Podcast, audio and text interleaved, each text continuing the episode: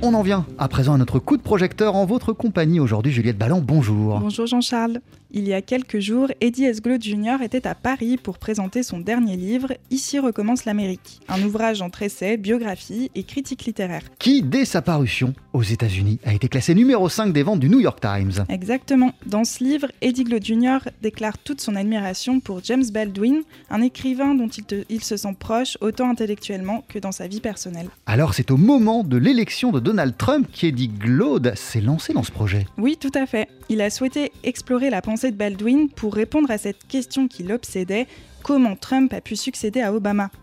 Eddie Glaude Jr. propose de lire Baldwin à la lumière de l'actualité, du mouvement des droits civiques au mouvement Black Lives Matter, de la ségrégation raciale à l'incarcération de masse. Il revient notamment sur l'assassinat de Martin Luther King et quel impact cet événement a eu sur Baldwin.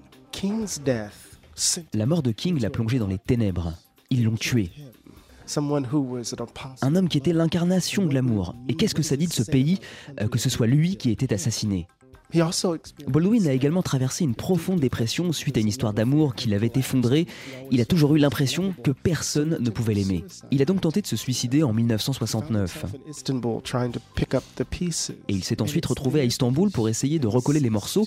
Et c'est là qu'il a choisi, je crois, de nous raconter l'histoire de comment nous en étions arrivés là.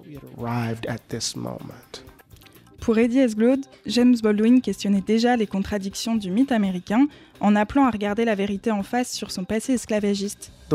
Voici la façon dont les mythes américains fonctionnent. Nous nous imaginons à l'image d'une ville resplendissante au sommet d'une colline et comme étant au fondement de la démocratie.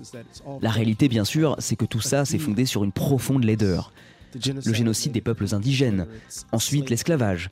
Tous deux assombrissent vraiment le pays. En outre, ce que Baldwin appelle le mensonge, c'est que les gens qui ont fondé ce pays savaient ce qu'ils faisaient. Ils pensaient donc fonder cette démocratie. Mais ils avaient aussi des esclaves. Parce que si ces esclaves n'étaient pas considérés comme des êtres humains, aucun crime n'était commis. Donc Baldwin dit en 1964 que ce mensonge est la base de nos conflits d'aujourd'hui.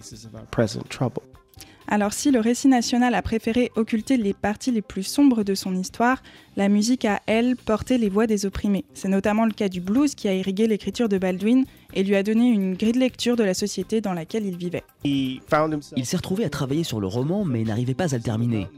Il était dans les montagnes de Suisse et c'est seulement en écoutant Ma Rainey et du blues qu'il a entendu le langage qui courait dans tous les sens dans sa tête. Ça l'a aidé à entrer dans l'écriture. Il y a donc cette impression que le blues façonne la vision de Baldwin, sa compréhension de la culture noire et comment en tant qu'artiste il essaie de la capturer.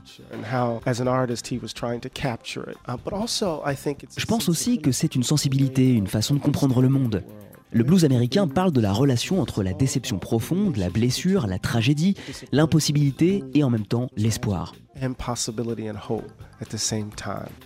Ici recommence l'Amérique, conseil de James Baldwin à suivre d'urgence, un livre d'Eddie S. Glaude Jr. paru aux éditions du Portrait et traduit par Hélène Cohen et Elisabeth Sanset. Un livre que vous avez lu pour nous, Juliette Ballon, merci beaucoup. On poursuit sur TSF Jazz en compagnie de Dean Martin. Voici You're Nobody Till Somebody Loves You.